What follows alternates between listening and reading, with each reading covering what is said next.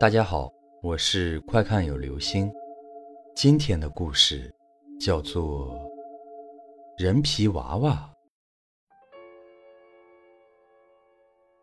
漆黑的小屋里，红红被紧紧的绑在床板上。此刻的她还昏迷着未醒，她的面前是一个黑衣男子，正在忙碌着找寻着工具。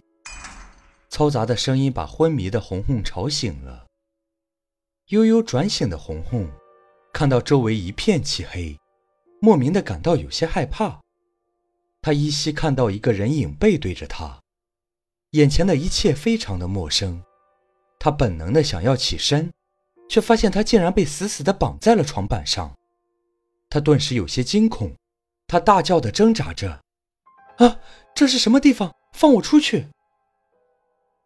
红红是个灵巧剔透。八岁的小女孩，长得像小公主一样。她的爸爸妈妈每天工作很忙，除了上学放学，平时根本无暇照顾她。在家里是有保姆照顾她的，可是红红不喜欢她，她总是找机会溜出去玩。今天是星期天，红红怔怔地看着窗外，她看到别人家的大人跟孩子有说有笑的。往外走着去逛公园，去游乐场玩，而红红只能一个人在家。她是多么渴望爸爸妈妈能带她出去玩，哪怕就一次。阿姨，我要出去。红红对她家的保姆说：“不行，你爸妈嘱咐我，让你做完作业后要练钢琴，练完钢琴还要画画。”保姆絮絮叨叨地说着。好了好了，我不出去就是了。红红心烦的摆了摆手，小脸气得鼓鼓的。临近中午的时候，保姆去厨房做饭了。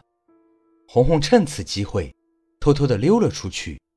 一出家门，红红就像从笼子里放出的小鸟一样，撒欢的到处跑动。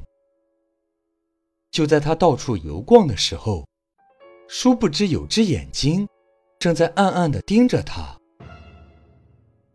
小妹妹，你爸爸让我来接你去游乐场，他在那儿等着呢。一个西装革履的青年人突然出现在红红的身前。虽然红红只有八岁，但她还是非常古灵精怪的。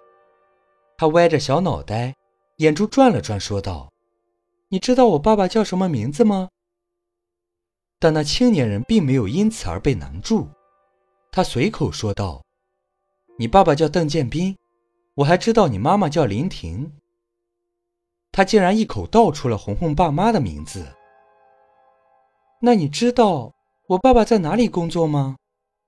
红红接着问道。你爸爸在……青年有些迟疑，但他明显失去了耐性。只见他从口袋中掏出了早已准备好的兑了迷药的手绢。迅速地捂在了红红的口鼻上，红红当即晕了过去。那青年男子将红红抱起，就像抱着自己的女儿一样，若无其事地缓步走上了一辆面包车。接下来发生的一切，就是红红被绑在床上的那一幕。挣扎的红红似乎激怒了那青年，只见那青年猛地转过身，脸色近乎狰狞地喝道。吵什么吵？再吵我就杀了你！红红似乎被他吓住了，果然不敢再动弹。但是没一会儿，嗯嗯嗯，他竟然哭了起来。试想，一个小女孩在这样的环境下哭是再正常不过的。那青年出奇的没有再呵斥红红，他似是转了性似的。脸色突然温和起来。嘘，不要哭了，叔叔是和你开玩笑的。边说着，边凑到了红红的身前，脸颊上还挂着微笑，似是真的开玩笑一般。只是红红似乎对他的安慰并不买账，再加上青年突然间的转性，在红红看来，更加的可怕。他的哭声更加强烈。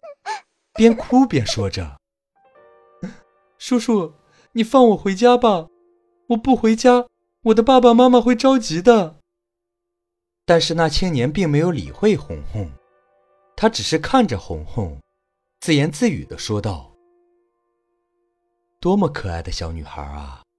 等一会儿，你会成为我手中最完美的作品。”说完，不再理会独自挣扎的红红，他竟转身离开了小屋，只剩下一脸惊悸的红红。等他再次出现的时候，他已然穿上了一身白大褂。只是上面血迹斑斑，有些污秽不堪，似是已有多年未洗一般。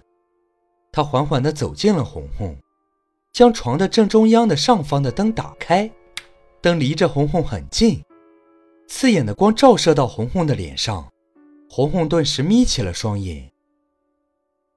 那青年手中不知何时多了一把锋利的手术刀，在灯光的照射下，显得格外的诡异。只见他拿着手术刀，靠近惊恐中的红红。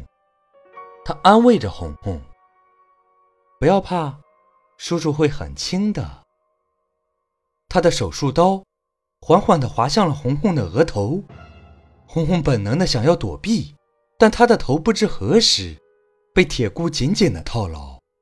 他眼睁睁地看着手术刀划向他的额头，锋利的手术刀。在红红的额头上划开了一道长长的裂口，红红发出惨绝人寰的叫声，鲜血不受控制的从额头溢出，一张小脸顿时布满了殷红的血迹。然而，这仅仅是个开始，红红的惨叫竟然令青年感到异常的兴奋。他伸出舌头舔了一下布满血迹的手术刀。摇动着床尾的把手，床竟然缓缓地立了起来。他再次靠近红红，他的手撕扯住了因为那道划过的伤口引起外翻的面皮，皮肉紧紧相连，非常的粘稠。他用力地撕扯着，惨绝人寰的叫声再次响起，声音非常的凄厉。终于，红红整个额头的面皮。被他硬生生的扯了开来，而红红疼得昏迷了过去。非人的折磨依然在继续。接下来，他提过来一桶银色的液体，看上去那好像是水银。他要用水银干什么？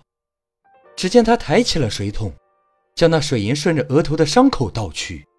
顿时，本已经晕过去的红红发出了凄厉的惨叫，疼得死去活来。身体不自觉地抖动，然而这一切都是徒劳的。水银顺着伤口一直往下流，随着水银的淌下，比例过重的水银顿时将皮肤和肌肉撑开，直至水银流到了脚底，整个皮肤和肌肉彻底的分开，脱离的皮肤被他取了下来，满是鲜血的肉体顿时裸露在外，而红红。